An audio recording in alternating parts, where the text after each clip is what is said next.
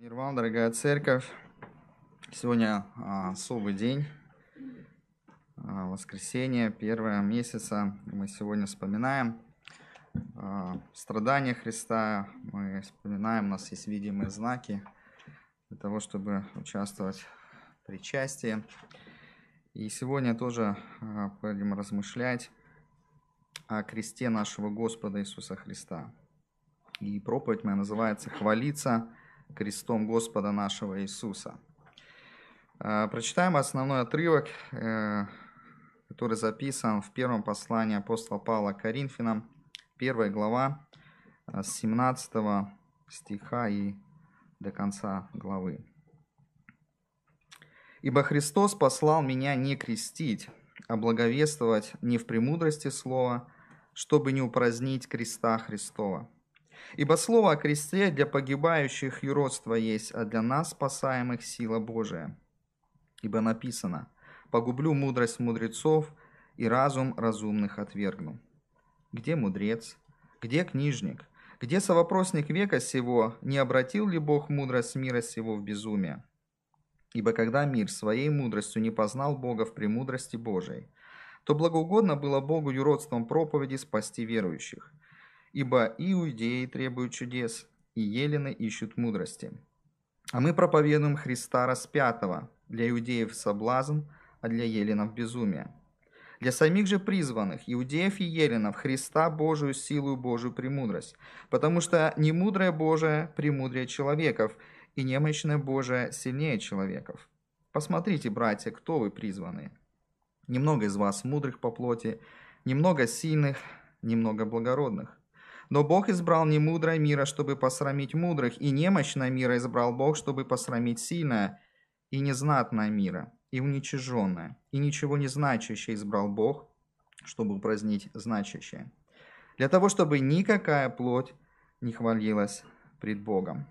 От Него и вы во Христе Иисусе, который сделался для нас премудростью от Бога, праведностью и освящением и искуплением, чтобы было, как написано, хвалящийся, хвались Господа.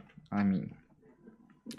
А, друзья, человек, который хвалится чем угодно, кроме креста Господа нашего Иисуса Христа, будет посрамлен. Если сказать по-другому, любой, кто полагается на что-то, кроме Христа Господа, будет разочарован и потерпит крах. И что значит хвалиться чем-то кроме Христа, и что значит хвалиться крестом Господа? И вот на основании того отрывка, который мы с вами прочитали, мы видим четыре варианта, чем человек может хвалиться. На самом деле это больше, ну, если оставаться в рамках нашего текста, четыре варианта.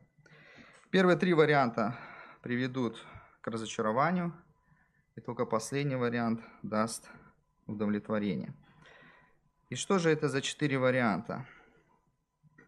Первые три которые приводят к разочарованию. Хвалиться мудростью и знанием. Второе – хвалиться силой.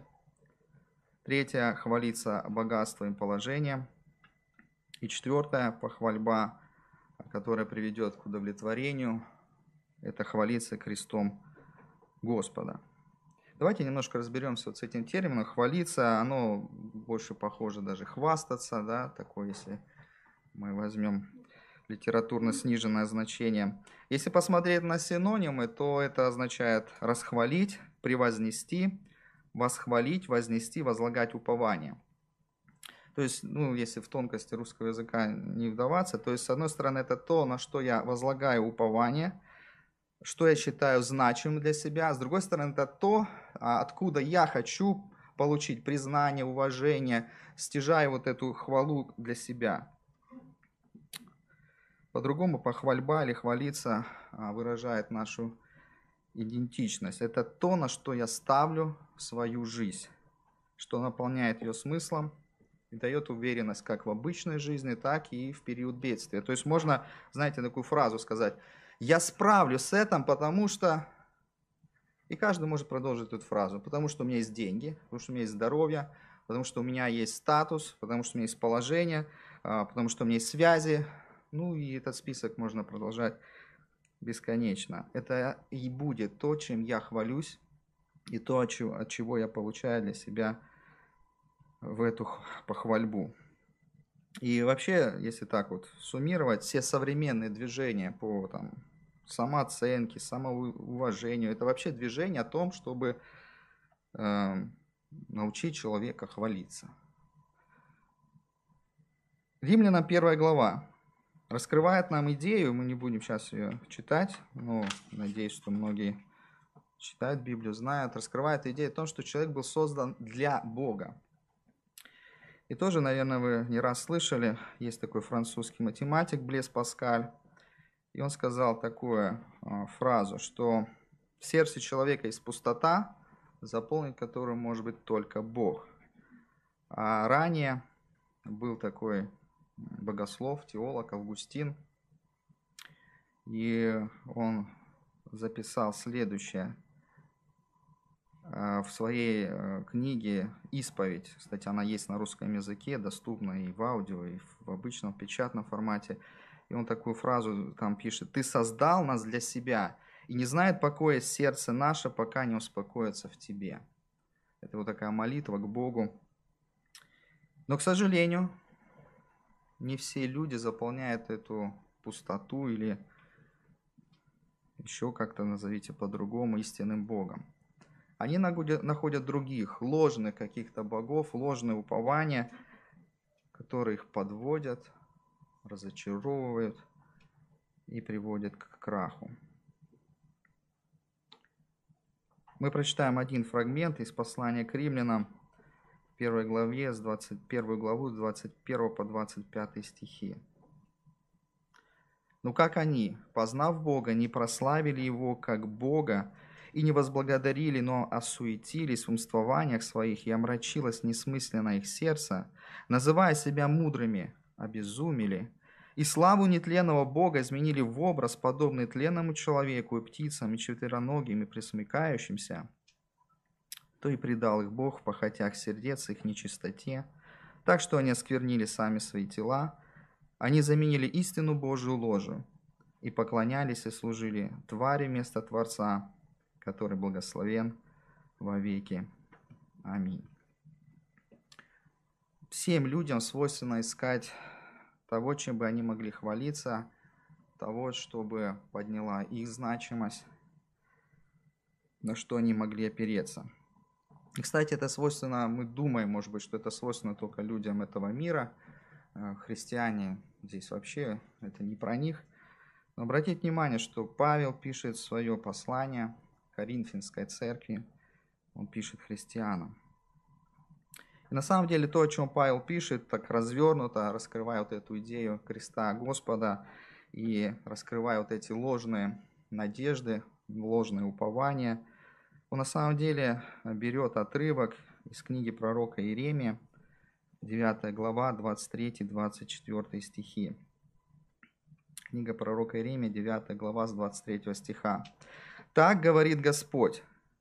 Да не хвалится мудрый мудростью своей, да не хвалится сильной силой своей, да не хвалится богатый богатством своим. Но хвалящийся хвались тем, что разумеет и знает меня, что я Господь, творящий милость, суд и правду на земле, ибо только это благоугодно мне, говорит Господь. И вот в свете такого небольшого вступления – а давайте мы перейдем, посмотрим на эти три варианта для похвальбы, на которые не стоит нам уповать.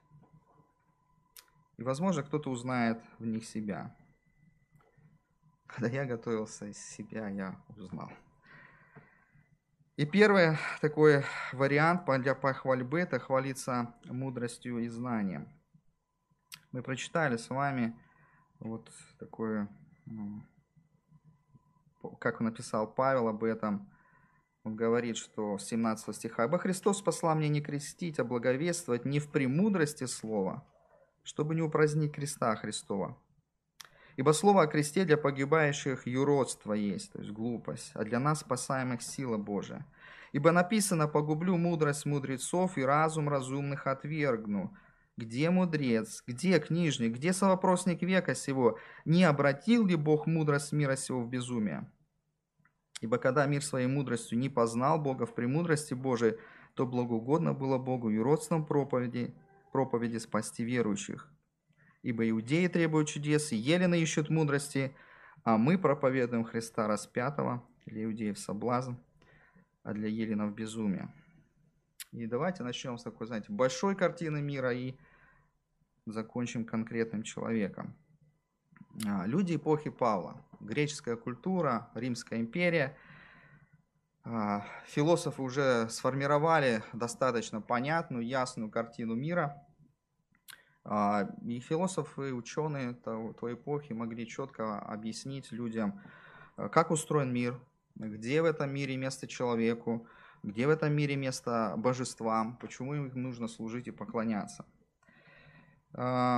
И греческие философы, ученые, они превозносили а, свои как бы, знания и подкрепляли это с такие свои идеи ораторским искусством, убеждали очень многих своей правоте. Сейчас мы понимаем, что любой пятиклассник понимает, что воззрения древнегреческих философов и ученых очень-очень во многом были ошибочны, имеют воззрение на мир, как он устроен – Друзья, но суть-то не в том, что э, знания а, ученых, философов той культуры были как бы ограничены. У них не было того инструментария, у них не было каких-то ну, сейчас доступных средств для то, что доступно нашим современным ученым. Суть в другом. Суть в том, что в их то греческое мировоззрение никак не мог вписаться Бог, который принимает человеческую плоть, и более того, вдруг умирает позорной смертью за других. И это для них было реально на грани сумасшествия. Поэтому Павел четко и говорит, мы проповедуем Христа распятого, для иудеев соблазн, для еленов безумие. Это сумасшествие, это, это не вписывалось в картину их мира. И Павел не раз сталкивался с пренебрежением вот этой греческой философии над проповедью. Над проповедью о Христе, Помните, в Деянии святых апостолов он проповедует в Афинах, и он заканчивает свою проповедь. Итак, мы будучи, это 17 глава книги Деяния, 20, 29 стиха. Итак, мы, будучи родом Божиим, не должны думать, что божество подобно золоту или серебру или камню, получившему образ от искусства и вымысла человеческого. Итак, Оставляя времена неведения, Бог ныне повелевает людям всем повсюду покаяться, ибо Он назначил день, в который будет праведно судить вселенную посредством предопределенного и мужа. Речь идет о Христе. Подав удостоверение всем, воскресив его из мертвых. И какая реакция этих греческих философов? Услышав о воскресении мертвых, одни насмехались, а другие говорили – об этом послушаем тебя в другое время. Друзья, вы думаете, что что-то изменилось? Ведь сегодня в нашем современном обществе есть философы и ученые, которые в нашем 21 веке навязывают нам систему, систему устройства мира, где нет места истинному Бога, Богу, где нет места Христу. А где нет места Богу в Библии, там нет места гневу Божьему, там нет места суду, там нет места греху, там нет места кресту, там нет места аду, раю, Царству Божию, покаянию. Значит, можно жить так, как я считаю, правильно. Но система даст сбой. Такая система, где нет истинного Бога, даст сбой. И опять же, если говорить о глобальном, пример это эпоха просвещения – когда люди отвергли Бога, превознесли разум, ну, можно сказать, уже а, завершая, когда завершалась эпоха просвещения, в итоге это привело к двум мировым войнам. Я из а, Википедии, а, когда искал материал, нашел следующее – такое высказывание. После Второй мировой войны вместе с рождением постмодернизма некоторые особенности современной философии и науки стали рассматриваться как недостатки. То есть то, что человек превозносил, то, что человек считал важным. Разум, достижение науки, философии и прочего. Чрезмерная специализация, невнимание к традициям, непредсказуемость и опасность непредвиденных последствий, а также нереалистическая оценка и романтизация деятелей просвещения. И есть два немецких философа, Макс Харкаймер и Теодор Адорно. Они считали идеологию просвещения тоталитарной системой, которая привела, в частности, к фашизму и к Холокосту. Вот, вот упование в таком глобальном масштабе людей на свой разум, на свою мудрость. И поэтому ничего не изменилось с тех пор, как писал апостол Павел. Люди продолжают подавлять истину ложью. Как тогда, так сейчас люди обезумели. Но это если говорить о глобальной картине мира. Нам же все-таки ближе моя рубашка. Но если перейти персонально к человеку, то на самом деле сейчас очень многие люди в частном порядке стали очень такими э, экспертами жизни, так их назовем. Люди используют интернет, чтобы показать, что они в чем-то разбираются. YouTube, социальные сети, они заполнены различными блогерами. Знаете уже, да, слово в обиходе есть. И не только блогерами, а, которые что-то рассказывают нам, учат нас жизни, собирают себе побольше поклонников, подписчиков, лайков и так далее. И чего там только не встретишь. Это специалисты по всемирным заговорам.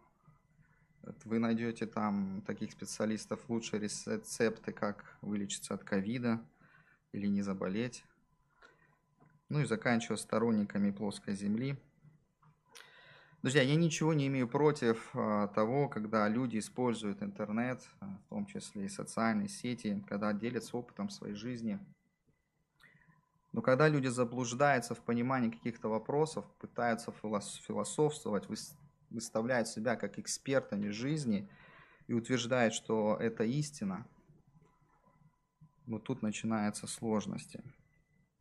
Я как-то уже делился, когда лежал в больнице. Со мной лежал мужчина, лет 65, а, успешный бизнесмен с Урала. Приобрел не одну квартиру, планировал переехать в Подмосковье.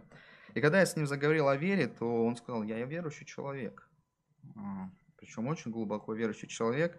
А, к нему в видениях приходил Николай Угодник и сам Иисус – но когда я попытался понять, в чем же картина, э, ну, его картина мира, его мировоззрение, то он сказал, что главное в жизни получать чистую энергию, обновлять душу, и после смерти мы перейдем на новый уровень. При этом, когда я попытался заговорить об Евангелии, о смерти Христа за наши грехи, то услышал, что Иисус приходил на землю только чтобы поправить свою карму. А Библия это вымысел людей, ну, слышите, да, в Библии люди же написали. Вы что, ей верите, что ли? Христос не умирал за грехи людей. Это все придумали евреи, чтобы подчинить мир под свое господство. И человек живет с этим. И это печально, если бы это был единичный случай, но люди, которые живут в вот такой искривленной а, системе мировоззрения, их миллионы в нашей стране. И как-то это все у них вмещается в голове. Исайя 5 глава 21 стих. «Горе тем, которые мудры в своих глазах и разумны перед самими собой». А в притчах э, мудрый Соломон написал, 26 глава 12 стих. «Видал ли ты человека мудрого в глазах его? На глупого больше надежды, нежели на него». И, наверное, мы вот размышляем об этом и думаем, что ну, это же точно не про нас. Но мы христиане, мы верим в Бога Библии. на самом деле и нас с вами, братья и сестры, подстерегает опасность. Мы, как христиане, можем сделать одну а, такую, я бы сказал, опасную ошибку, полагая в своем на доктрину, а не на Христа. Мы можем думать, в нашей церкви правильно учат, значит, если посещаю правильную церковь с правильными доктринами, я буду спасен. И это очень было похоже на воззрение иудеев. Я принадлежу обществу иудеев, если я обрезан, соблюдая религиозные предписания и ритуальный закон о пище. Все, я иудей, я принадлежу избранному Богом обществу. Что-то сегодня, такие отголоски мы слышим от исторических церквей. Спасение только в правильной церкви, нужно принадлежать правильной церкви. Это нужно сделать через крещение, через получение благодати – посредством таинств. И хотя мы так не учим, но может кто-то думать также в отношении нашей поместной церкви. Я благой вести, тут правильно учат, тут проповедуют Христа, значит я спасен. Чем вы хвалитесь, на что вы возлагаете свое упование? Иудеи отвергли Христа. И как мы читали, для них крест Христа стал соблазном. Христос не вписался в их верную, заметьте, богоцентричную картину мира. Там, где они могли служить Богу посредством, через храм, жертвоприношения. Еще несколько важных замечаний. Как может выглядеть упование на разум и свою мудрость сегодня в современном мире? Ну, про YouTube мы проговорили. Но еще одна из форм упования на разум, где человек хвалится своим своей мудростью, разумом, это, это карьеризм. Это получить два, может быть, три высших образования. Построить успешную карьеру. Согласитесь, в кавычках, это неплохое упование современных реалий. Но есть другая сторона медали. Э, может быть, человека нет двух-трех образований, а может быть, он не так успешен в карьере, но другая сторона медали упования на разум и собственную мудрость – это страх выглядеть глупым в глазах других. Я промолчу. Людям не надо, да вообще людям не важно знать мое мнение. Я же не такой умный. А вдруг я что-то вот ляпну и, и, что-то не то скажу. Все же засмеются. А если вдруг я в университете, там, молодой человек, там, девушка, если я там скажу, что я христианин, так меня же все высмеют. Вот немного почитаю умных книжек, закончу университет, ну тогда и скажу свое мнение, если спросят. Это вот вторая сторона медали, когда человек вот так вот а, пытается полагаться на свой разум, но понимает, что он его может подвести. Друзья, человек, который в основании своей системы жизни – когда он хвалится своим умом, разумом, мудростью, опытом, который уповает на себя в этих вопросах, потерпит урон. Система даст сбой, и на самом деле хорошо, если эта система даст сбой при жизни человека, когда человек поймет, что его упование, его картина мира и то, чем он хвалится, ошибочно. Друзья, Библия это истинное Божье Слово премудрого Бога. И тут не только в Библии представлена верная картина мира, но и показано место человека в этой картине мира. Картина это такая, что человек виновен перед Богом и заслуживает вечного наказания. Но Иисус Христос пришел на землю, взял на себя наше наказание, умерев за грехи на позорном кресте – и кто поверит в эту весть, тот будет помилован Богом, и вместо вечного наказания его ожидает вечная радость в присутствии Божьем в его царстве. Друзья, звучит на грани фантастики.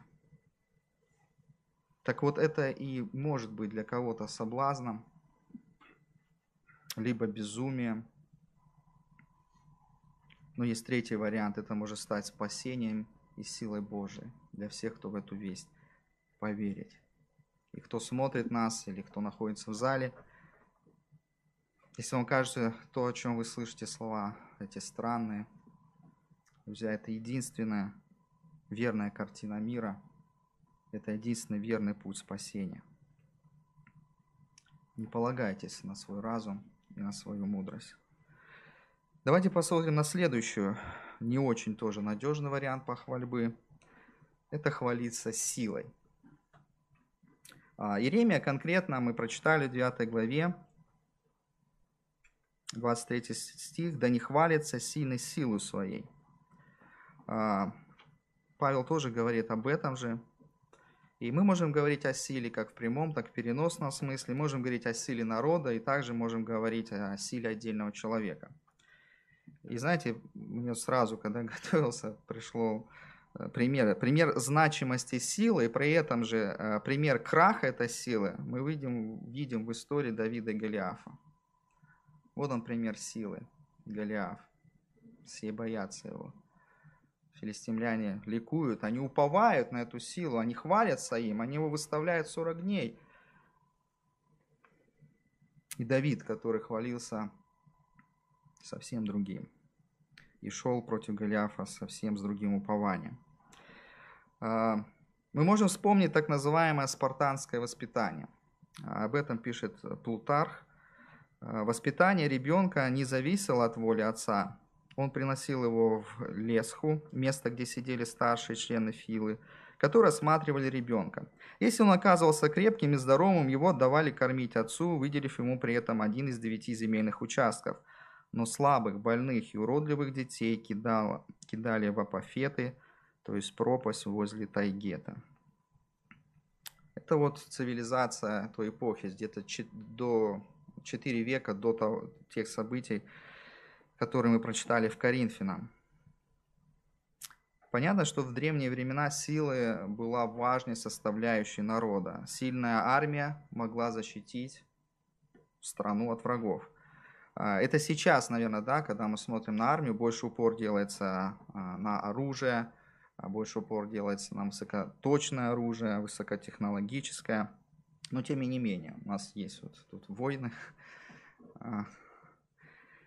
Все равно по-прежнему сегодня есть отбор в армию, отбор по здоровью, есть нормативы по физическим упражнениям, чтобы проверить выносливость. Но сила в Древней Греции, потом в Римской империи а, стала определенным культом. И подтверждение этому это Олимпийские игры, которые зародились еще в 1700, э, простите, в 776 году на нашей эры. Очень много есть археологических артефактов, где находятся там статуэтки, либо амфоры, какие-то фрагменты, не знаю, стен где изображены древние атлеты. И даже Павел в том послании, которое мы прочитали, в 9 главе, он будет писать пример кулачного боя, пример бега, бегущий на ресталище, помните, да, это бегущий на стадионе. То есть он э, понимает, что та культура, которую он пишет Коринфянам, она не изменилась. А, Олимпийские игры древности показывают о том, что Тогда был культ силы, культ красоты человеческого тела.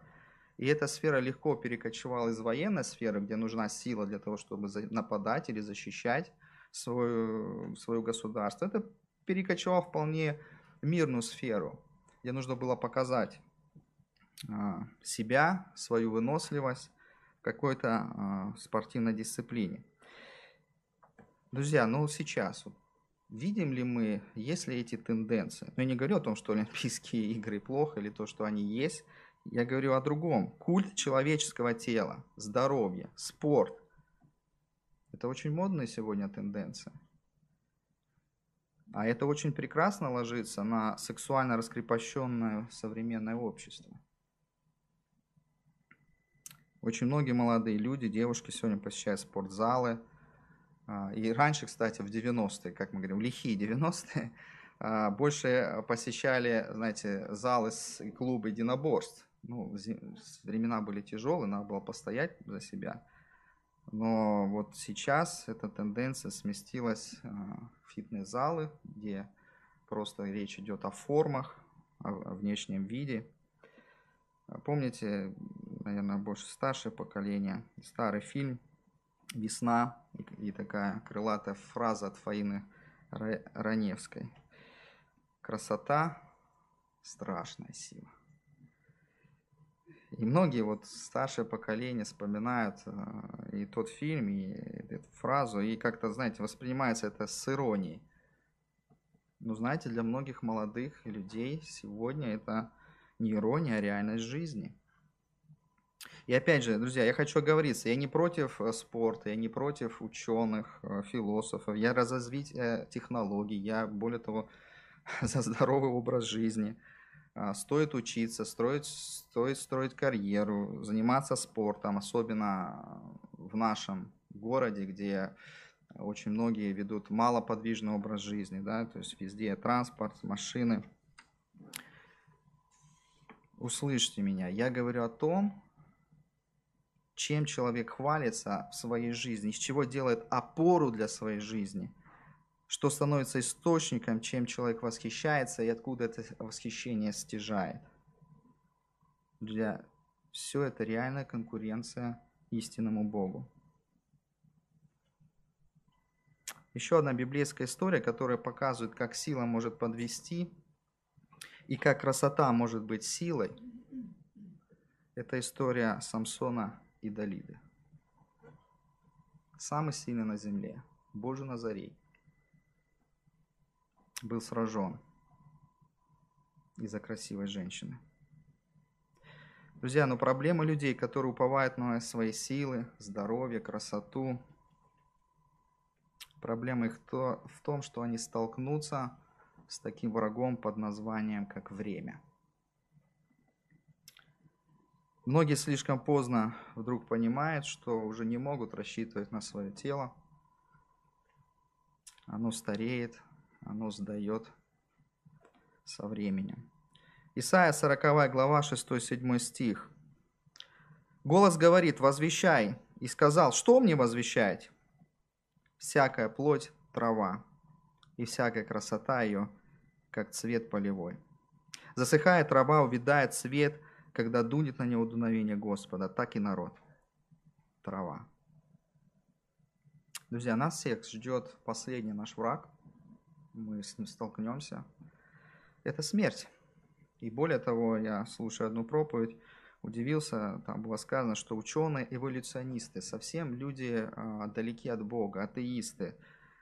Они говорят, они объясняют, почему сегодня современный человек, особенно западной культуры, так одержим молодостью, здоровьем, красотой. Потому что человек понимает, что ему придется столкнуться вот с этим последним врагом, со смертью, и он как можно ну, не хочет об этом думать и хочет оттянуть этот момент встречи. Поэтому, друзья, если мы, если я свое упование, свою похвальбу, то, чем, на что я ставлю свою жизнь, возложу на свое бренное тело, то это фиаско. Давайте посмотрим на третий теперь вариант похвальбы. Он тоже будет печальный. Он тоже подводит. Это хвалиться богатством и положением. А Павел в нашем отрывке записал следующее с 26 стиха послания к Коринфянам. «Посмотрите, братья, кто вы призванные, ну, и к сестрам тоже обращается. Немного из вас мудрых по плоти, немного сильных, немного благородных, но Бог избрал не мудрое мира, чтобы посрамить мудрых, и немощное мира избрал Бог, чтобы посрамить сильное. И заметьте, и незнатное мира, и уничиженное, и ничего не значащее избрал Бог, чтобы упразднить значащее, для того, чтобы никакая плоть не хвалилась пред Богом опять же, если сравнивать э, этот отрывок и сравнивать то, что мы прочитали в Иеремии, в 9 главе, Иеремия говорит, чтобы не хвалились богатые богатством, а здесь Павел говорит о том, что э, немного благородных. То есть это и богатство, и это положение в обществе. То есть если объединить Иеремию, апостола Павла, но суть как бы вы понимаете, да, это какой-то статус, который я имею благодаря а, деньгам. На самом деле, ну, Коринфянская церковь, она не была слишком богата, что там были в основном богачи, но там были богатые. И когда мы вот во время а, причастия читаем 11 главу, а, то если мы рассмотрим в контексте, Павел увещевает Коринфянскую церковь и говорит о том, что у вас есть богатые, которые приходят раньше со своей едой, они не ждут бедных, они ее всю съедают от этого огорчения, и он устанавливает порядок, как должна проходить вечеря Господня. А, деньги, положение в обществе, ведь это всегда открывало дорогу к успеху. Мало того, что это средство, чтобы купить все, что хочешь, деньги это еще и способ получить все, что хочешь. И не знаю, на мой субъективный взгляд, сегодня это, наверное, самая распространенная форма похвальбы, форма, где я и получаю восхищение взглядов окружающих, и на что я могу полагаться. И причем, опять же, есть тут вторая сторона медали. Те, у которых нет денег, все равно могут возлагать упование на них. Просто они думают, что когда они будут, то у меня все в жизни наладится. Если так терминами говорить, есть понятие функционального и дисфункционального идолопоклонства. В первом случае я получаю то, чего я хочу, хотя это временное явление, я все равно в конечном итоге испытываю разочарование, но хоть на какое-то время испытываю удовлетворение – во втором случае дисфункциональное идолопоклонство, когда я хочу получить желаемое, но не могу его получить. И я сразу терплю неудачу, крах.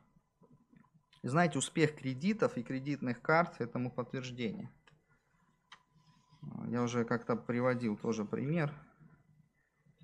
У моей супруги есть брат, и он очень сильно попал на кредитной карте. Ну, попал, в смысле, ушел большой минус. Просто погулял, так сказать, с другом.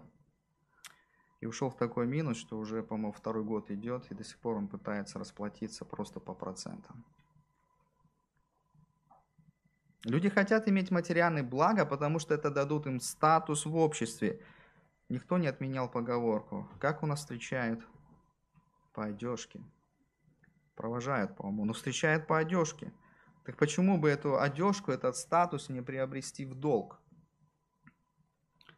Машина, телефон, одежда, все чаще это превращается в вместо необходимых вещей в статус. Это то, что я могу продемонстрировать. Особенно в Инстаграме.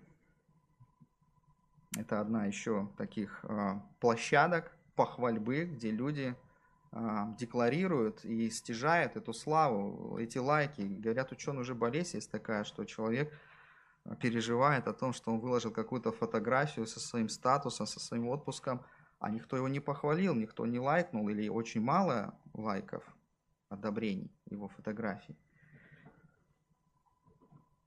Я должен показывать, что я кушаю, во что одеваюсь, какие заведения посещаю, и главное, где я отдыхаю. Друзья, ну удивительно, Павел, как в том отрывке из послания Коринфянам мы прочитали, он говорит о том, что церковное сообщество состоит, состоит из разных слоев общества, с разным статусом.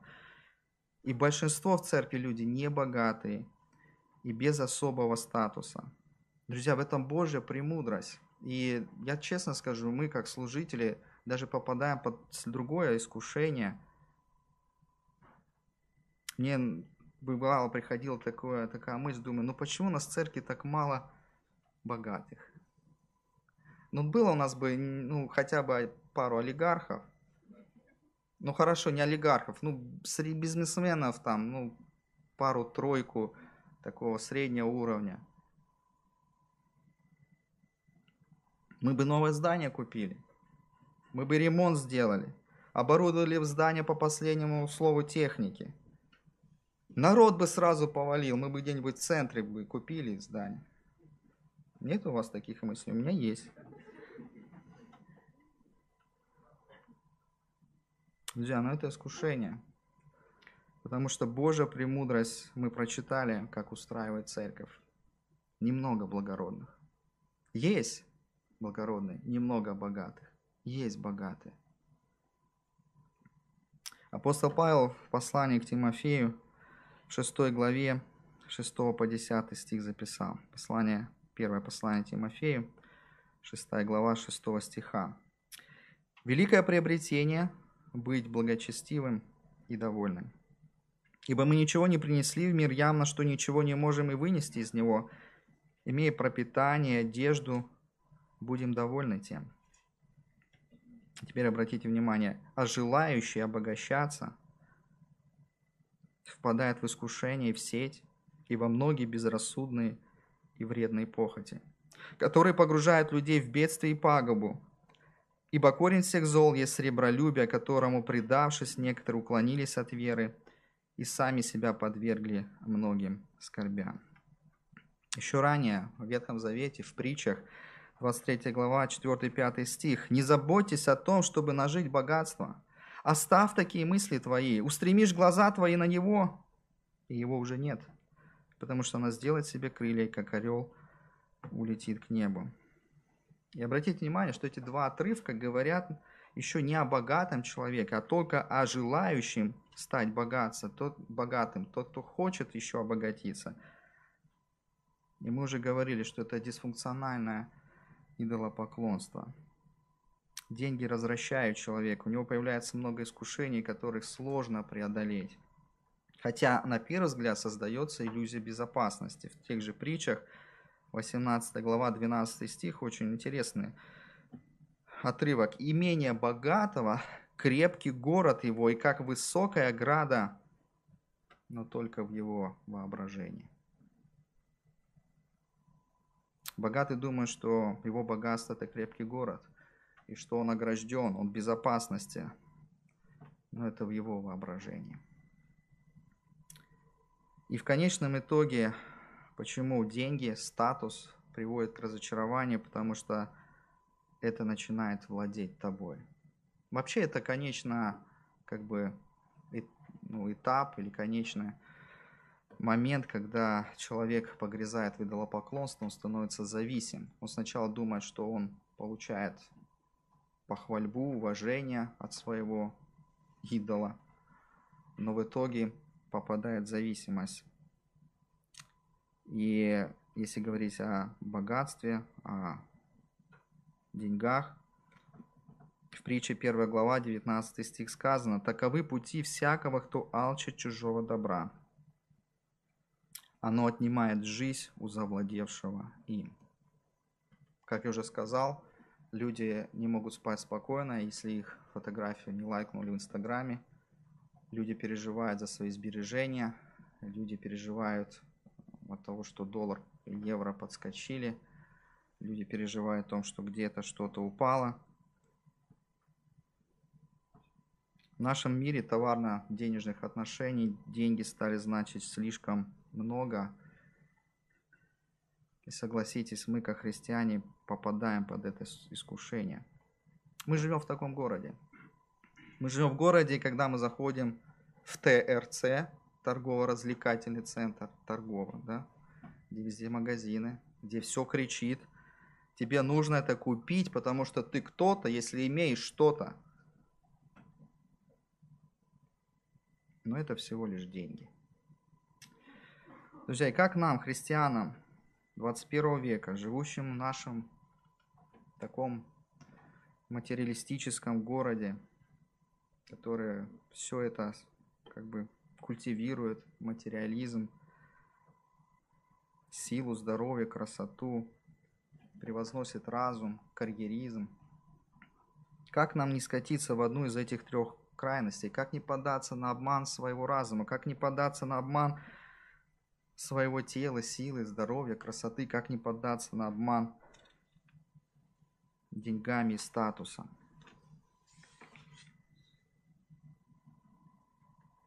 Друзья, и ответ это в четвертом варианте, который предлагает нам апостол Павел, которым предлагает нам апостол Павел хвалиться.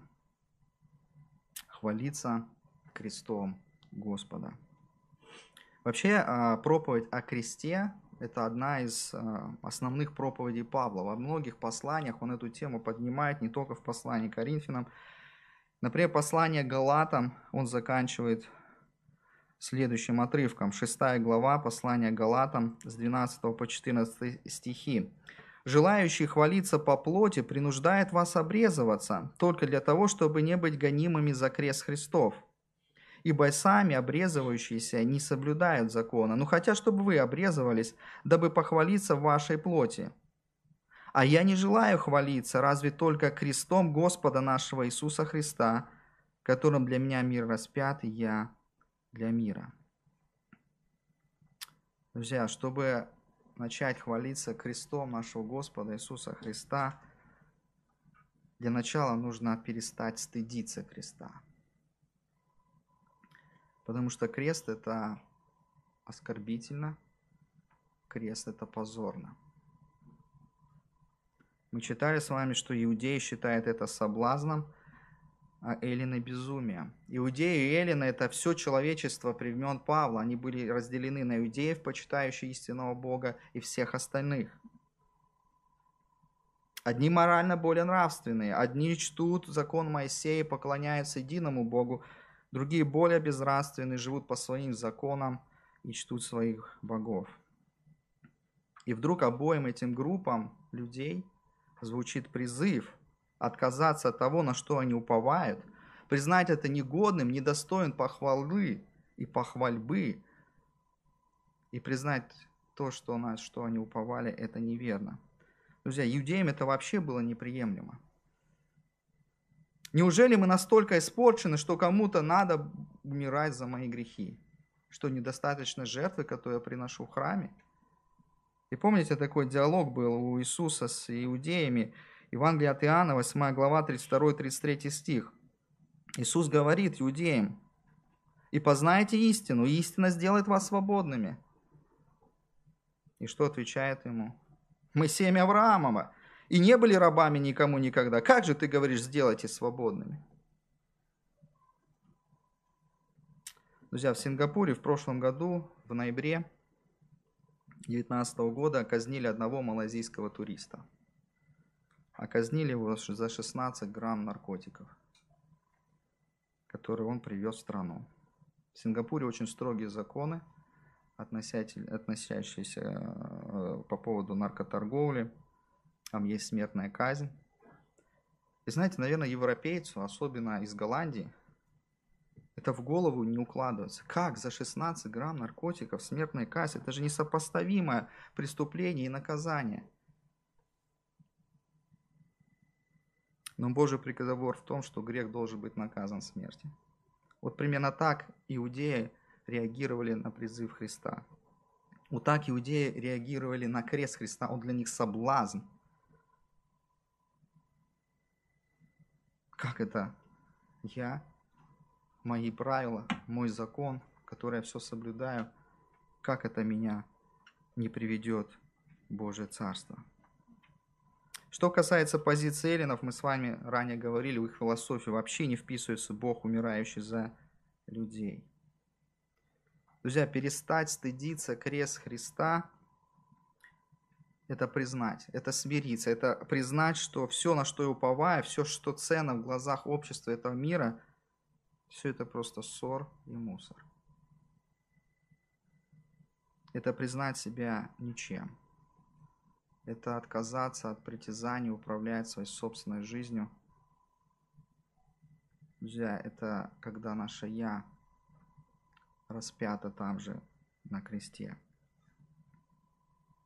Апостол Павел эту идею передает в послании к римлянам – в 6 главе, в 5-6 стих. «Ибо если мы соединены с Ним подобием смерти Его, то должны быть соединены подобием воскресения, зная, что ветхий наш человек распят с Ним, чтобы упразднено было тело греховное, дабы нам не быть уже рабами греху».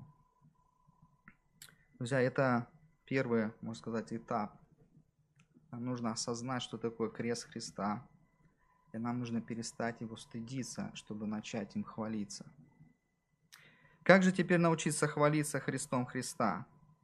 Мы все, об этом мы уже не раз упомянули, мы, люди на этой земле, они ищут эту хвальбу, они ищут эту опору в жизни, они ищут, чтобы стяжать эту, это уважение, чтобы их оценили как-то, что он в статусе, у него есть деньги или еще как-то, они ищут эти опоры. Но чтобы нам начаться хвалиться Христом Христа, первое, нам нужно пережить похвалу Божью лично. О чем идет речь? Римляна 2 глава, 29 стих. Очень важная, очень важный отрывок. Но тот иудей, кто внутренне таков, и то обрезание, которое в сердце, по духу, а не по букве. И вот заканчивает Павел, там предусловие много, но заканчивает Павел, ему, такому иудею, кто внутренний таков, и то обрезание, которое в сердце, по духу, а не по букве. Ему и похвала не от людей, но от Бога. Друзья, мы все ищем похвалу. И этот стих говорит о, о новой духовной реальности, когда мы верой принимаем то, что сделал для нас Христос на кресте. Бог принимает нас. Тогда будет подхвала от самого Бога.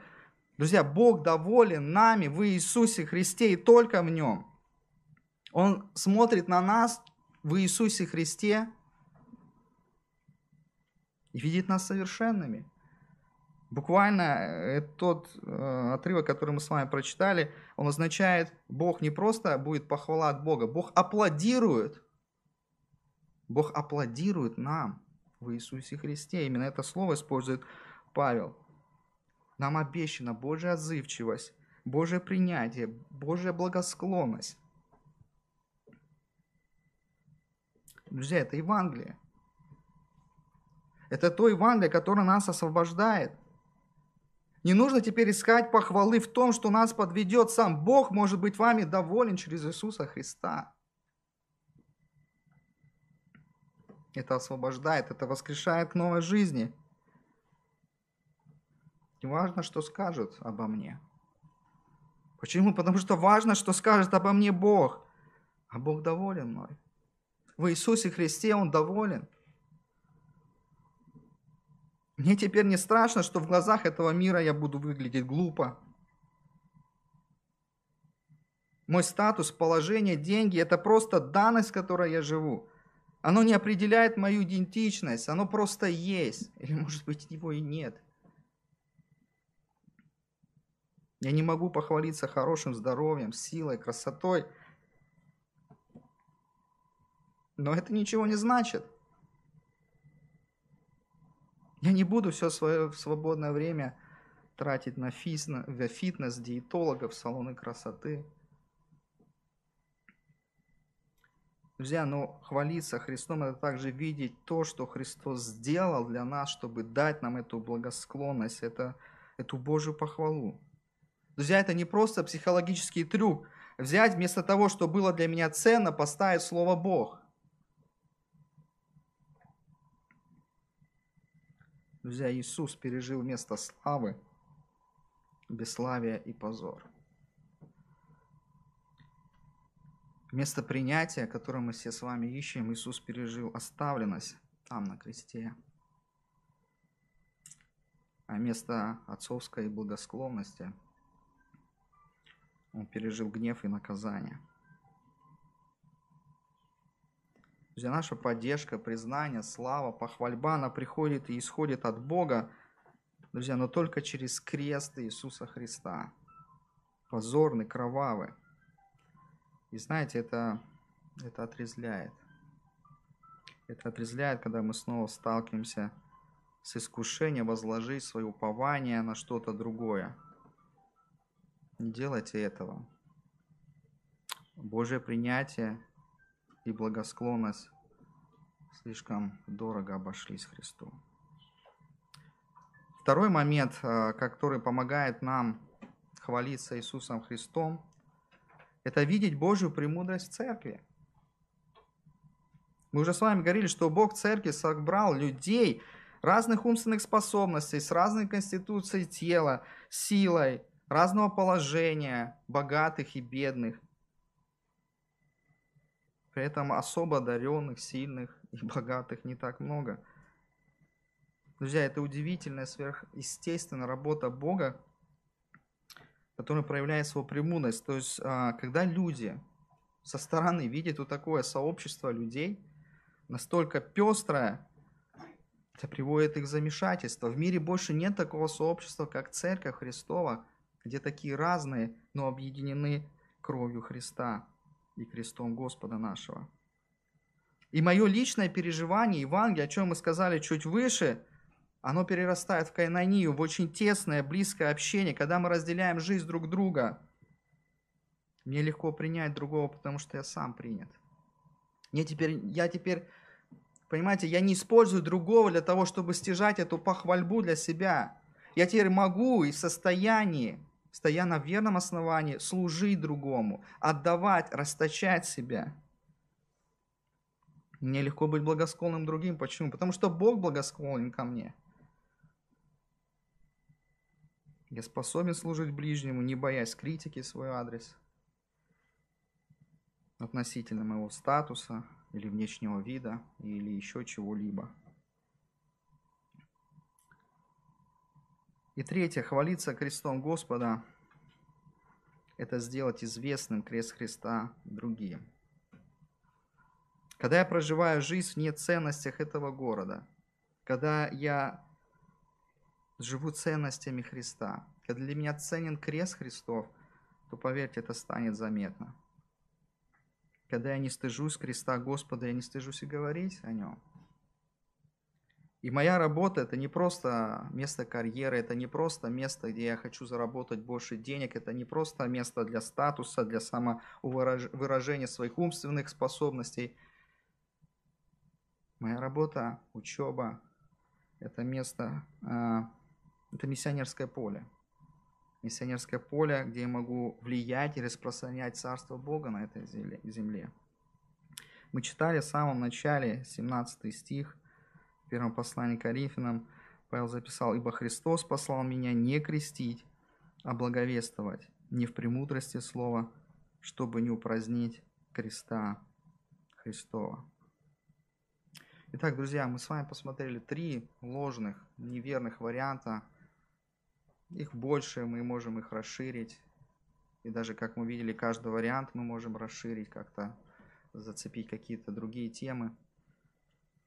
Но похвальба чем-то, кроме креста Христова, а, приводит к разочарованию и краху в жизни. Только похвальба, только а, когда мы хвалимся крестом Христа – все в жизни становится на свои места. Друзья, снова хочу обратить ваше внимание, что хвалиться крестом Христа – это жить в свободе, который дает нам этот крест. Бог благосклонен к нам через Иисуса Христа. И теперь я способен возложить свое упование только на Него, а не на что-то в этом мире. Пусть Господь нам поможет, и я хочу закончить последними двумя стихами из первого послания Коринфяна, первая глава с 30 стиха. «От Него и вы во Христе Иисусе, который сделался для нас премудростью от Бога, праведностью, освящением и искуплением, чтобы было, как написано, хвалящийся, хвались Господа. Аминь. Давайте помолимся.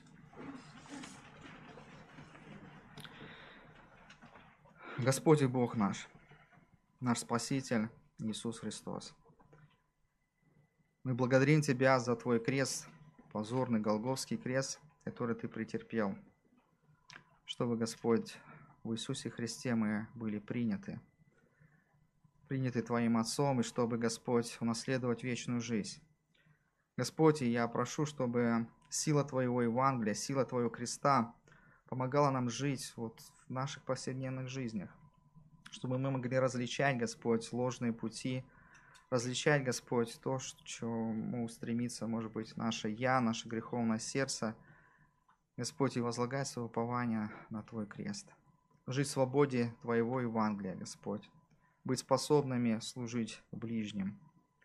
И, Господь, поклоняться и славить только Тебя. Господи, мы благодарим Тебя за это напоминание о Твоем кресте и о значимости креста в нашей жизни. Пусть он возвеличивается все больше и больше, Господь, в каждом, кто слышит, Господь, это слово о кресте. Да будет имя Твое прославлено в нашей жизни. Аминь.